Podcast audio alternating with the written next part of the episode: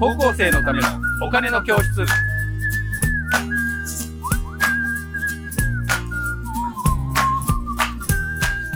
皆さんこんにちは。こんにちは。こんにちは。高校生のためのお金の教室のお時間です、えー私 MC の山下です、えーそしていつも、えーレギュラーで来ているメインキャスターの小田さんですはい。えー福安経済塾の小笹俊一です。小田さんよろしくお願いしますお願いします。そして、えー今日はゲストで、えー安本先生に来ていただきました安本先生よろしくお願いしますよろしくお願いします。で、小田さんに、えー後でご紹介をしていただきますけど、えーそして高校生のためのお金の教室なのに、なんで高校生が出てないんだというような、えーことが、えーありましてですね、えー今日は高校生に、えーお二人来て、ゲストで来ていただきましてありがとうございます。お願いします。お願いします。ということで、えっ、と、私は、えー向こうで、えーちょっとスイッチングをしますので、えー小田さんよろしくお願いします。はい。お願いします。えーそれではですね、えー早速始めたいと思います。えー高校生のためのお金の教室。まあ、これは今日ですね、お三方の素晴らしいゲストがですね、来ているわけで、まあ、私がスペシャルというふうに呼ばせていただきたいと思っております。えーまずですね、ご紹介をいたします。えー今日のですね、メインスピーカーであります、えー公認会計士で経営コンサルタントの、えー安本さんですね。安本隆治さんです。よろしくお願いします。よろしくお願いいたします。で、えーっと、高校生の方をご紹介いたしますけれども、えーこちらのカメラですね。はい。えー今見えております、えー画面で言うと左側ですね。は、えー、土井地さんですね。はい、お願いします。よろしくお願いします。えー高校1年生とはいいうことで、えーで、その横が、えー杉原さん。はい。高校1年生ということですね。はい。よろしくお願いします。はい。ということで、えっと、このメンバーでですね、始めていきたいと思うんですが、今、あの、山下さんも言ってましたけど、あの、高校生のためのお金の教室なのに、高校生が出てなかったという。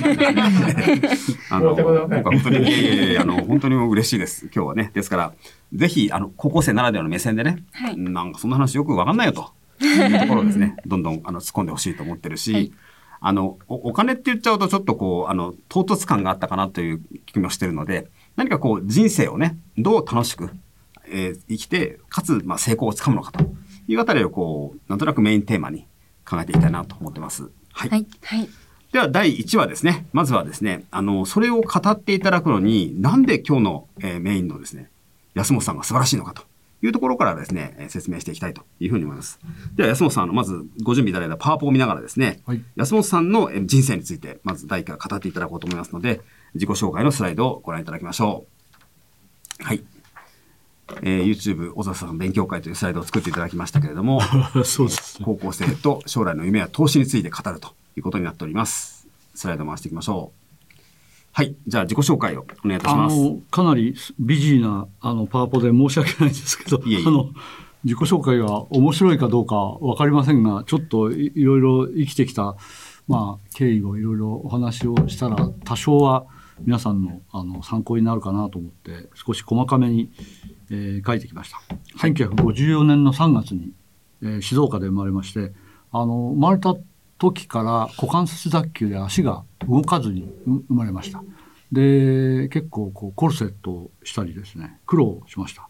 で、小学校2年生の時に同じ左足の股関節のところを交通事故で、えー脱臼をしまして、で、その後、まあ、だいぶ苦労したんですけど、小学校5年生の時に、えー手術を2回して、それも、あの、牛の骨を移植するという難しい手術らしくてですね、いや、あの、その頃はまだプラスチックとか人工関節とかなかったので、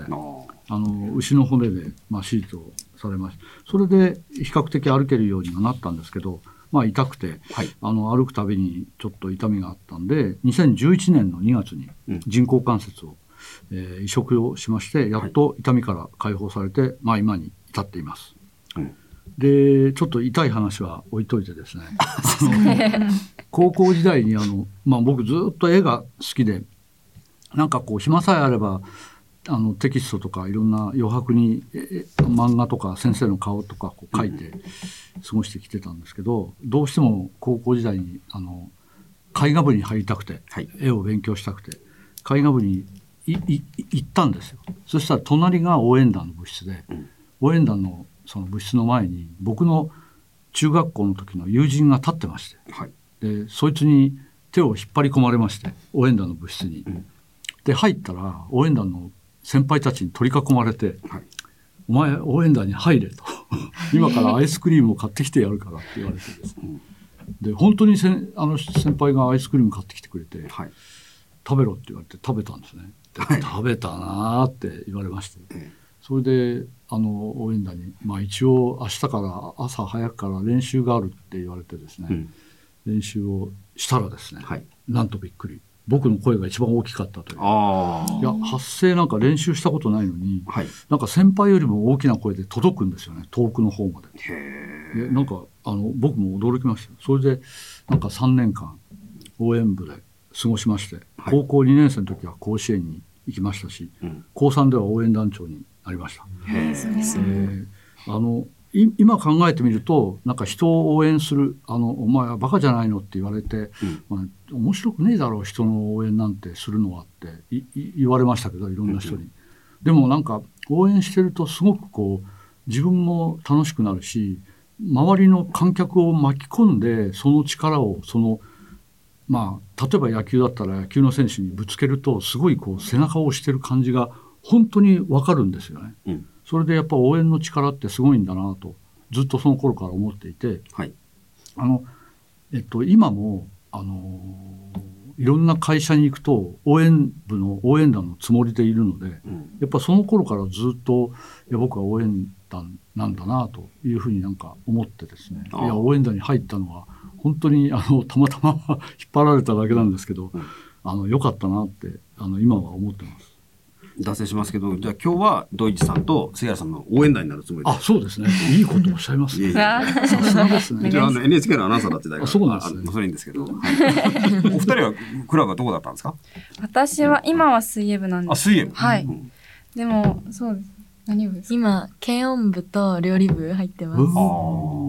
でも私たちは昔えっと少し前は一緒に応援団とか入ってて、えーそうです。団長もやったりとかいろいろ係やったりとかしてえて、ーそうなんでそれすごいな。す。少嬉しい嬉しい嬉しいですね。嬉しいね。オス とか言ったりして。そうやってました。私だけ突然取り残されてしまいましたけど。じゃあ、安本さん、次お願いいたします。それで、はいまあ大学もまあ苦労して入ったんですけど、あの入って1年生の時はあの今まで読んだことのないいや読んだことがないっていうよりもなんかずっとその応援ばっかりやってたんで、あの本を読んでなかったんですね。それで大学1年生の時に1日1冊読もうって自分で決めて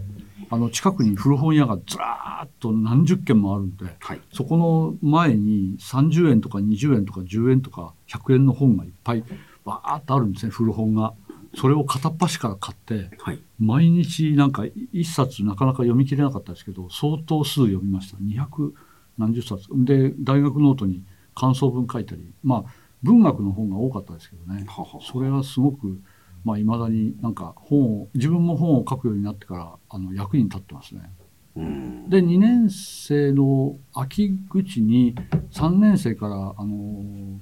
ゼミに入んなきゃいけないっていうのを、まあ、聞かされてはい。どのゼミがいいかなと思ったんですよ。うん。そしたらまあ同じ下宿の先輩にあの聞きに行ったんですね。はいどうせ入るならうん一番難しいゼミを教えてってその先輩に聞いてそれは学部長のなんか染谷京次郎っていう先生がもうとってもあの、えーまあ厳しいし難しいゼミだっていうことを聞いたんでじゃあそこに入りたいと思ってでどうやったら入るのかって聞いたらまずあの塾生現現現ゼミ生のあの20人ぐらいの先輩の前でなんかこうえ演説するみたいな自己紹介するみたいなそういうあの、まあ、テストみたいなのがあってですね、はいそこであの、まあ、何十人もこう後ろにいてにに30人ぐらいいたのかな並んで待ってましたけど僕も行って「君が一番あのなんかできること何かね?」って言われたんであのまあ早稲田だったんで早稲田の大学の校歌とあのエールとかはい応援歌全部できますって言ったんですよ。うんであの見たらすぐ覚えちゃうんで、うんこう振りを。でそれをやったらもう先先輩たちが感激して「もうお前はすぐに全員 OK だ」って言ってくれて すごい嬉しかったですね。応援が役のノウハ役立ったんですね。そうそうそう、はい。それで3年4年と、まあ、ゼミでめちゃくちゃ厳しいゼミであの毎毎週レポート提出で4 5枚ぐらいの原稿用紙にあの、まあ、論文書かされるんですよ。はい。例えば、まあ、難しいあの固有名詞で言うとああの栗延資産とは何かと述べようみたいなのをこう書いていくんですけど、はいそれをあの毎週書いてで大学院のせんあの先輩たちが赤ペン先生をやってくれるんですね。うんそれがすごい役に立ってました。うんでまあ卒論もしっかり書いてあのでゼミに入って気がついたのは20人のゼミ生のうち18人ぐらいが公認会計士の受験生だったんですよ。うん。で僕その公認会計士で何を試験勉強すればいいのか知らずに入ってうん。いやあもうあんまりもみんなレベレベルが違いすぎるんでびっくりして僕は全く簿記も会計も大嫌いだったんでギリギリあの本当に、えーまあ2年生の時もひどい点数だったんですけどね。一応60点以上だったんでまあ通過はしたんですけどそんなレベルだったんで。ねそれでいや困ったなと思いながらもう難しいところに入っちゃったんだから一生懸命勉強しようと思ってどうせやるなら会計士の試験を受けようと思っちゃ思っちゃったんですよその時に。はいそれであの7科目も同時に受かんなきゃいけないぐらい、まあ、難しい試験だったんですけど、はいもう毎日図書館に行って11時間から12時間ぐらい四六時中勉強してました。うんそれでまあなんとかあの受かったのは次の大学卒業して次の年ぐらいだったんですね。まあバイトちょっとやりながらだったんで相当苦しかったです。うんそんなあの時代を過ごしました。はいで監査法人っていう会計士ばっかりのあの会社に入りましてで会計士の一番メインの仕事である、はいあの会社の上場会社の決算書が正しいかどうかっていう証明書を作る仕事なんですね。うんでそれをあの、まあ、9年ぐらいやりましてで途中からなんかお面白くなくなっちゃいまして。うんうんっていうのはそのまああのその経済を支えてる仕事としては立派な仕事でやあのあるべきまあとっても有意義な仕事ではあるんですけどはい僕はどちらかというと会社の人と一緒になんか会社の業務を改善したり作り上げていくっていうことをやりたかったんですよね。うんそれでもう3年目ぐらいから辞めたい辞めたいってずっと言ってたんですけど なかなか辞めさせてくれなくてですねはいでまあ9年かかっちゃいましたけど辞めさせてもらってあの友人たちとコンサル会社を作りました。うんでまあ株式上場のコンサルとか M&A のコンサルとかまあ中心にややろうとしたんですがはい。あの今と違って SNS もあのそれこそメールとかそのホームページとか全くない時代だった。そうですよね。で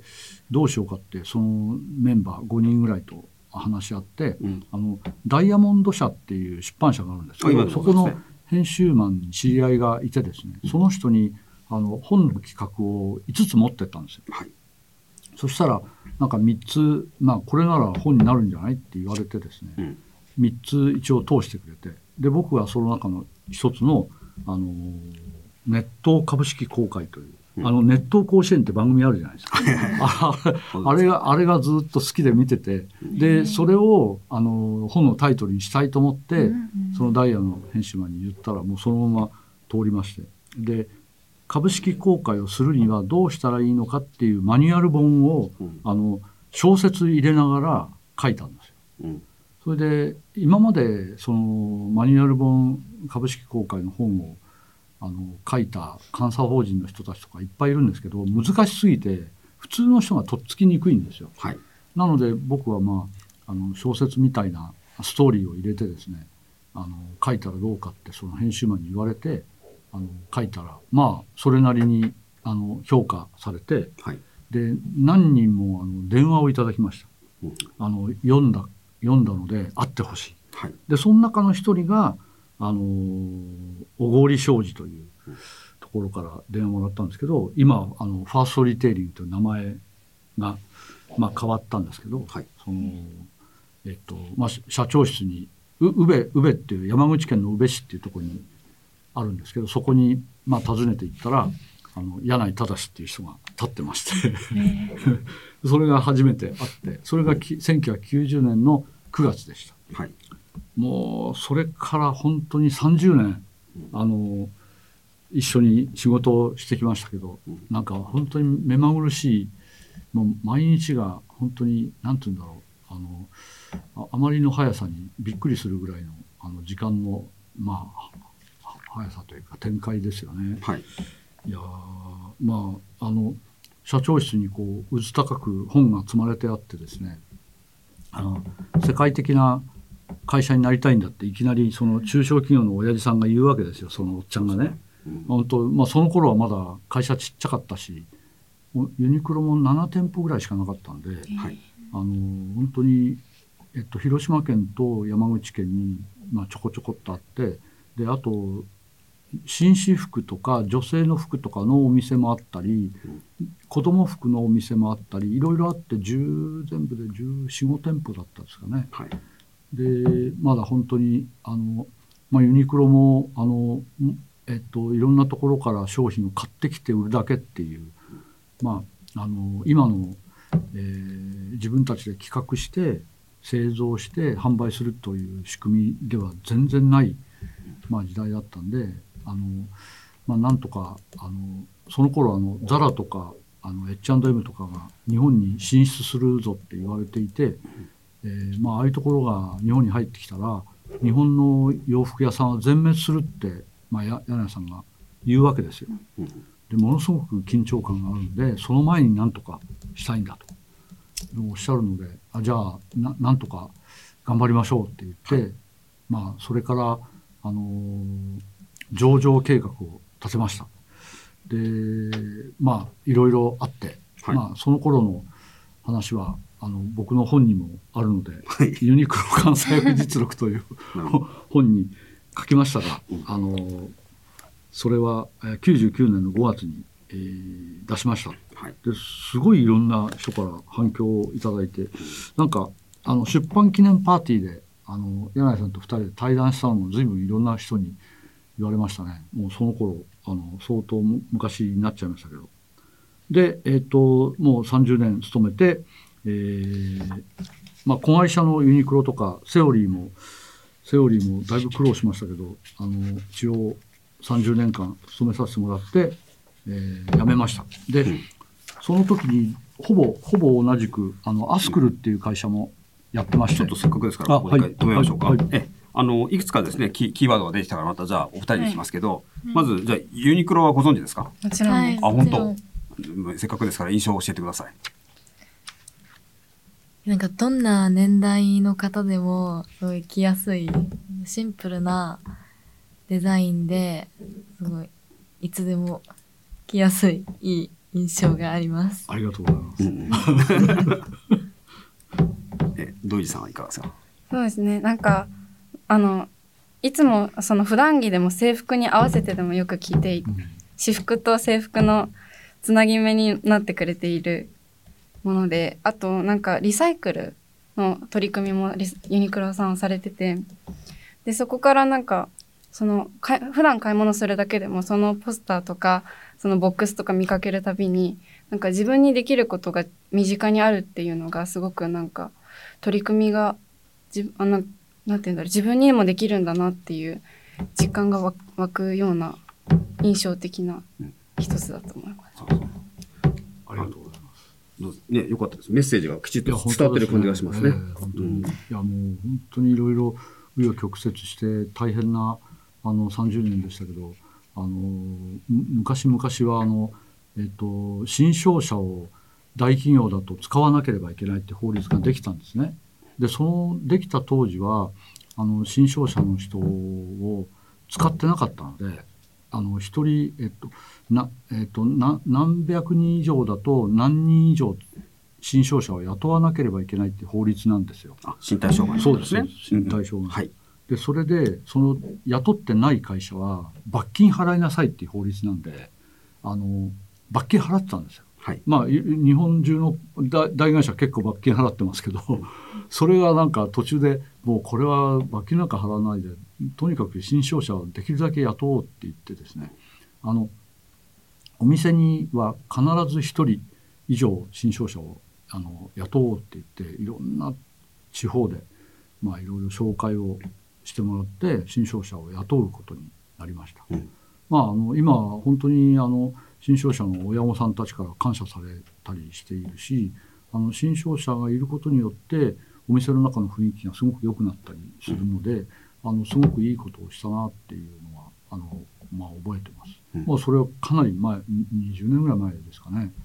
それからあのやっぱりリサイクルのあのリユースリサイクルのまあいろんな、まあ、ブームというか話が来て、まあ、何ができるかっていうんで、まあ、ダイダウンのあのリサイクルとかあのフリースのリサイクルとかいろんなものをまあ考えてやるようになりましたね。まあ、あとはあの洋服っていうのはあのまあ分かる通りそのあアウターとインナーがあるじゃないですか。でアウアウターっていうのは流行に左右されるのでものすごく難しいんですよね。で流行もそ本当に23ヶ月前のものがわーっと世界中にこう流行ったり、まあ、色だったら茶色が流行るぞって言ったら、世界中茶色が流行ったりするんですよね。はい。でそれに合わせて作っていくわけにいかないので、ユニクロってあの10ヶ月前から、まあ、あの作り出すので、まあ、あの長いとね。で短いのもう半年ぐらい前から計画して作っていくのでだから安くなるんですけどね。だからそういうことを考えてるとやっぱりアウターよりもこうイインナーを攻めた方がいいのかなとかいろいろまあ考えてライフウェアっていう概念でいつでもどこでも誰でも着れるっていう、そういうまあ洋服にまああのまあいいけばですね世界中の人たちにまあ可愛がってもらえるんじゃないかっていうふうにまあ考えてやるようになりましたね。まさに、えー、柳井忠さんという方の、まあ、応援団がはい。安本さんだったというお話が、えー、分かってくるわけですが、もう一つね、あの、今これを、あの、お話聞いてて思って、キーワードでどうかな、心配、分かったかなって思ったんだけど、やっぱり安本さんの人生の一つのコアになってるのは、株式公開であったり、株式上場なんですけど、そこはどうかしら？なんかパッと分かりました？はい。もうもう分かりますね。うん。あ、じゃあ私だけはよく分かってなったということで。まあ、とにかくね、上場して、社会の後期になるというようなイメージでよろしいのかしら。そうですよねあのまあ会社をあの起業したばかりの時はそんな上場とかっていうのは、まあ、程遠い気がするんですけどやっぱり売り上げが100億とか200億とかになってくると、まあ、世の中で認められたいであるいはあの新入社員の採用をしたいとかやっぱり有名になりたいっていうふうにやっぱり思うんですよね社長は。でそれだけじゃなくて社会を変えたいとかなんか社会でこう影響力を及ぼしたいとかって思う社長はやっぱりこう上場したいっていうふうに思ってですね上場するにはその証券取引所っていうところで株の売買が行われるんですけどその株の売買を認めてくれるための審査がすごい厳しい審査があるんですよ。あのまあ、その審査に受かるためのいろんな制度とかルールとかも全部クリアしとかなければいけないのでえ相当その、まあ、問題が起きないようなあの会社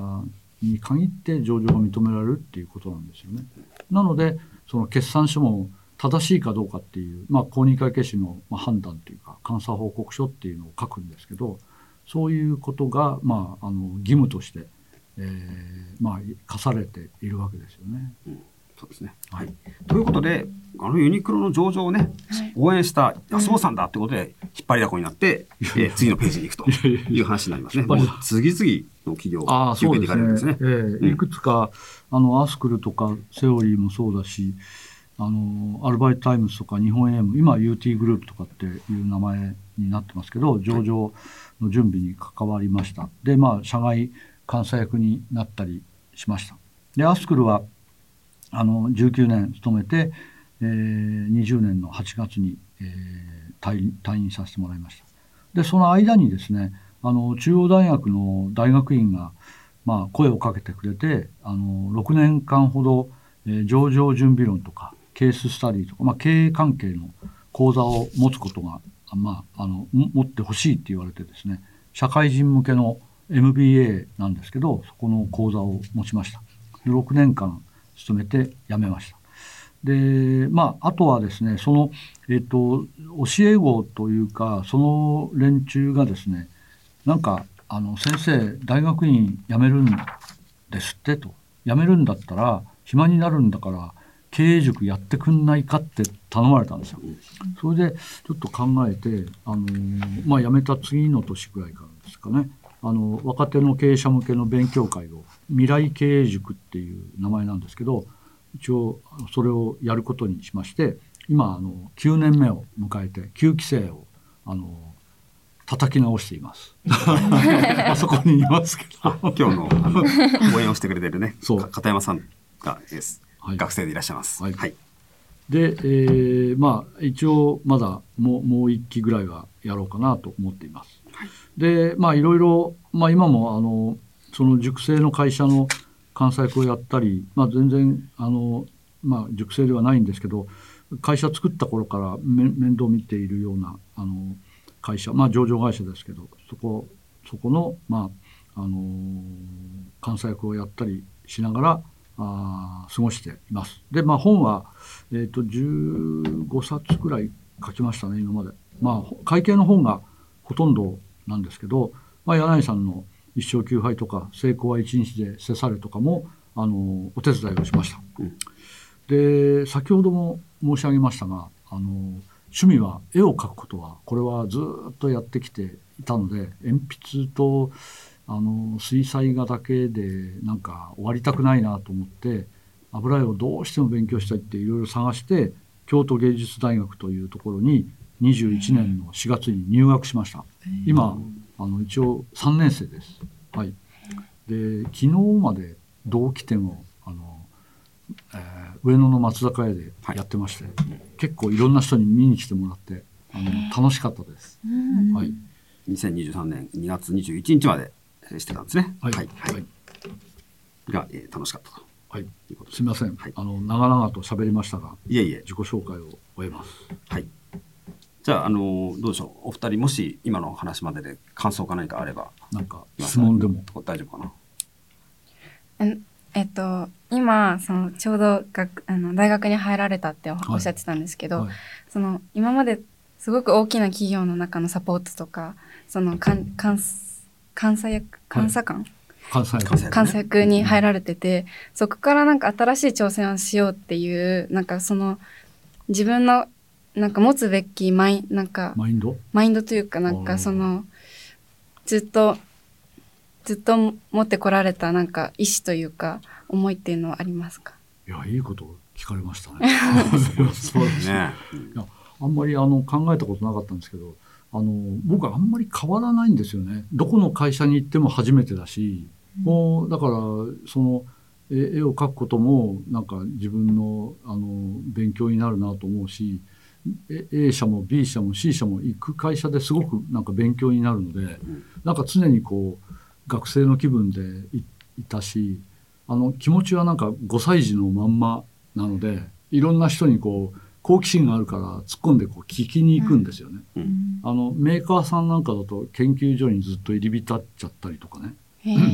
でこうわけは分かんないのにあの今 AI の会社の仕事もやってるんですけど AI の技術者の人と全然分かんないのにこう適当に喋ってるとなんか話があうん。合うんですよ。うん。そそういうそれがね不思議でしょうがないんですけどそれって多分この京都芸大のあ油絵の洋画コースに入ってもうん。全然変わらないですね。うん。なんかマインドを変えたっていう記憶がないんです。よ。うん。だから常になんか同じ気持ち。あのなんかかっこよく言うと前向き。うん。あんまりこうくよくよしない。だと自分では思ってますね。うん。失敗もものすごくありますからそれはくよくよすべきなんでしょうけどくよくよしてる時間がもったいないなと思っちゃうんですよね。それでこうどんどん進め進んで体当たりしていったら面白い未来が開けるんだろうなと思って生きてます。はい。ありがとうございます、はいえー杉浦さんはいかがですか？なんかいろいろ失敗とかもあると思うのにその失敗も恐れずにたくさんのことに挑戦できてて自分にはできないからすごいなって思いました。あのえっと自分にはできないって思っちゃうのがその自分なんですよね。自分がそう思ってるだけだからうん。それをやめちゃえばそうじゃないんだっていう自分が多分新しい自分がうん。見えるというか、うん。そうやってやってみると意外となんかできるじゃんみたいな。うん。そうなんだと思うんですよね。うん。多分ね新しいあのななんだろう。い例えばお今からお茶を習いに行きたいとかお茶やったことあります？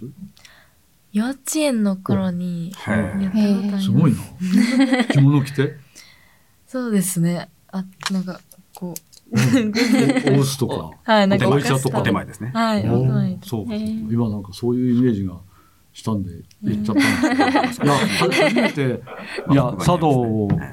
あのいいややろうと思ったらどう思いますかっていう話だと思うんだけどその、うん要するに自分の知らない世界に飛び込むわけじゃない。うんでそれはあの自分で勝手にあとても私なんか茶道とかできないわよって思っちゃったらそれで絶対行かないから。うん。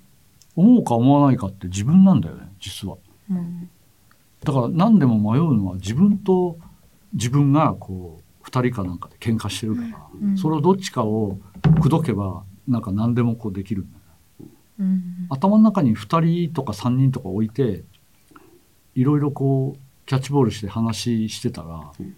それがなんかできるようになると思うんですよね。別に特殊な能力じゃなくて、ああそうかこんな壁を作ってたのは自分の責任せいなんだって思う思えるようになると思うんですよね。うんだからそれさえ取り払っちゃえば結構なんかできできるような気がすると思います。はい。あの、それが取り払える、この今回のシーズンになってますのでですね。はい。終わる頃にはもう菅原さんも、あれそんなこと言ってたっけな？っていう番組になると思います。私から、えちょっとだけ、あの、まず、ね、忘れてた、お金の番組でした。ですから、うんやっぱりユニクロなどのそういう応援団をやってれば、やっぱそれなりにやっぱお金は稼げましたか？いやーまああんまりこんな大声で言いたくはないんですけどあんまりこうじえっと資本政策って言ってどうやってかあの資本金を増やすかとか、どれだけお金をその証券の市場から得て増資するかとかっていうその増資の資金を得てそれを使ってあのお店をオープンしていくかあっていう。安本さんごめんなさい。あの、高校生のためのお金の教室ですから、や安本さんがお金が結構稼げたかっていう話ですね。ああ、あそれはわわかるんですけど、その前段で行かないと。で、資本政策っていうのを作るんですけど、はい。それで、えっと、誰々さんに、えっと、し新株いく何株とかってこう割り当てていくんですけどあそういうのさえも私はやらなかったんですよ。自分自身に。もらわなかったんですか？いやなんかそういうの気持ち悪くて。だからああんまりかっこいいは話だと思われると嫌なんで、あのーいや嫌だったんですけどそうそうだったんですよ実際に。あご愁傷様ですよ。へえ。それで上場してからちょっとそれに近いあの株をあの、まあ、転換社債みたいな、まあ、株を、まあ、若干安めの株で、あはいお金で引き受けてそれが、まあ、あの化けて、まあ、多少のあのお金は得ることができましたけど、はいその最初からもざ自分が自分に割り当てて例えばその頃上場する準備に入った頃に40株とか持ってたら多分今40億とか50億とかへ資産に化けてたと思います。いやそれはななないのでまあいまだにこう結構いろいろいろんな人に文句が言えるああ。なんかそこでこう負い目を「いやあの時儲かっちゃったから何も言えねえや」っていうのは嫌なので。ちょっとかっこいいでしょ？かっこいいかっこいい。かっこいいですよね。うんかっこいいあちょっとあの、今回のテーマであるね、まあ、成功だとかにつながるうん一つのあのメッセージをいただいたと思いますので、また議論を深めていきたいです。もう一問だけ、あの、じゃあ自己紹介系で言うと、私はあの、やっぱり絵画をね、さっき菅原さんがまた始めるのがすごいっておっしゃったけど、一方であの、絵画部に入部しようとしたら応援団部に入ったりするでしょ？はいだその、なんだ偶然の、まあ、セレンディピティって言ったりしますけど、うんうんうん。のところにこうバッと走ってきますよね。これ、これはやっぱり大事にしてるんですか？が頑固でありながら頑固ではないんですか？流れるときは流れるんですか、あそうですね、うん。それは確かにそうですね。うんなんかこうななんなんだろう。に匂いがするっていうか、うん。ななんか新しいことをやったら新しい自分が発見できるのかなとかっていうのはありますよねいつも。うん。なんかこうじ自分があこんな風に変われたんだみたいなのを後で気がつくんですけど、うん。その時は変わろうと思って応援団入ったわけじゃないですけどね、まあ、たまたまあの友人がそこに立ってただけなんで、引っ張られてなければ、いあのそこに入らずに絵画部に入ってなんかちまちま絵を描いてたと思いますよ。うん。でもそこでねか絵画部で開眼して巨匠になってたかもしれませんけど ここにいないかもしいやいやいや、そうですか。いや、そうですね。でも、あの、じゃあ、に今、匂いがするっていうね、うん言いましたね。ここも、何かちょっと私気になりましたので、またシリーズでお話聞いていきたいと思います。はい。えー高校生のためのお金の教室スペシャルですね。えー今回はまず、えー安本さんの自己紹介をですね、テーマにお送りしました。じゃあ皆さん、あちらのカメラに向かって、えーお別れをしましょう。ありがとうございました。